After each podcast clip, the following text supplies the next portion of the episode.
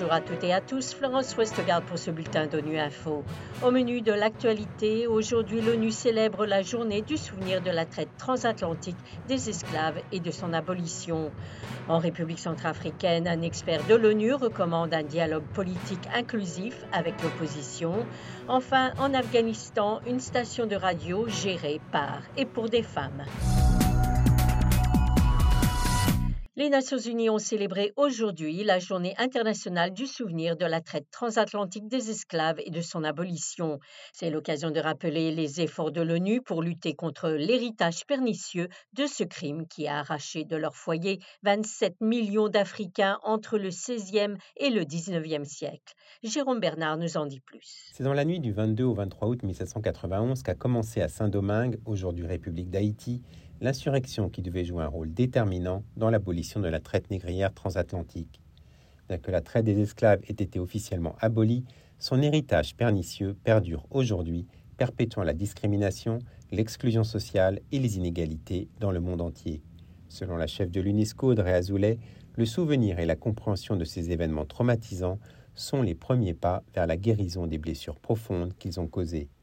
Depuis près de 30 ans, le projet de l'UNESCO les routes des personnes mises en esclavage mènent des recherches pour comprendre les traces que laisse encore aujourd'hui l'esclavage et la traite des esclaves, tels que le racisme et la discrimination. En collaboration avec les communautés concernées, il s'efforce de redonner vie à des lieux d'histoire et de mémoire afin de favoriser le dialogue au sein de la diaspora africaine et au-delà. L'UNESCO s'efforce aussi de combattre les relents de l'esclavage en luttant contre toutes les formes de racisme et de discrimination en luttant contre les préjugés raciaux apparus à l'ère du numérique.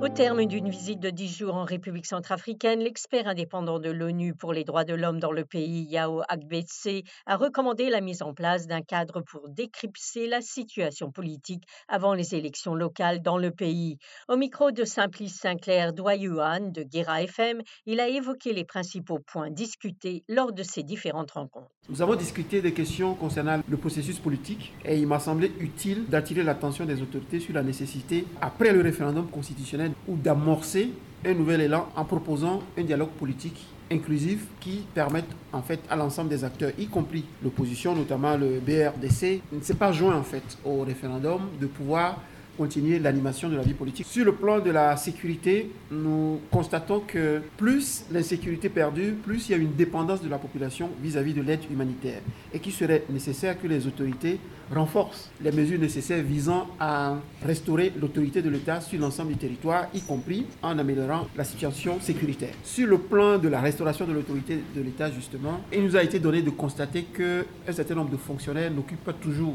le poste. Par exemple, au niveau de l'éducation, il y a eu euh, 1000 enseignants qui ont été formés par l'UNICEF, mais qui ne sont pas encore incorporés ou déployés. Un certain nombre d'agents considèrent que les conditions ne sont pas réunies pour rester à leur poste. Au cours des deux ans depuis la prise du pouvoir des talibans en Afghanistan, la situation des femmes afghanes s'est fortement détériorée. Dans ce contexte critique, Radio Begum, seule station de radio en Afghanistan entièrement gérée par et pour des femmes et soutenue par l'UNESCO, se concentre principalement sur la fourniture de programmes éducatifs aux femmes et aux filles sur un large éventail de sujets, notamment la santé physique et mentale. Amida Aman est sa fondatrice. Elle revient sur les origines de sa fondation. J'ai décidé de lancer Radio Begum l'été 2020 lorsque je voyais que les pourparlers entre les talibans et le gouvernement Trump avaient repris et qu'on y parlait de tout sauf de la situation des femmes et des droits des femmes. Donc très inquiète, j'ai tout naturellement pensé qu'une radio qui allait parler des femmes et des droits serait nécessaire pour pouvoir euh, justement faire écoute de notre existence et de nos droits. Et je n'imaginais pas du tout que la situation allait se détériorer ainsi et que nous allions rester la seule voix des femmes audible en Afghanistan. La situation des femmes s'est énormément détériorée avec la venue des talibans. Tout est interdit pour les femmes en ce moment en Afghanistan. Donc il était nécessaire qu'il y ait un espace qui puisse accueillir justement leur voix, leur détresse et leur parler directement. Donc une caisse de résonance qui puisse être le réceptacle de leur peur et de leur espoir et peut-être aussi de leur joie et de leur peine. Voilà, fin de ce bulletin d'ONU Info. Vous pouvez nous retrouver sur Internet et sur nos comptes médias sociaux, Twitter et Facebook. Merci de votre fidélité et à bientôt.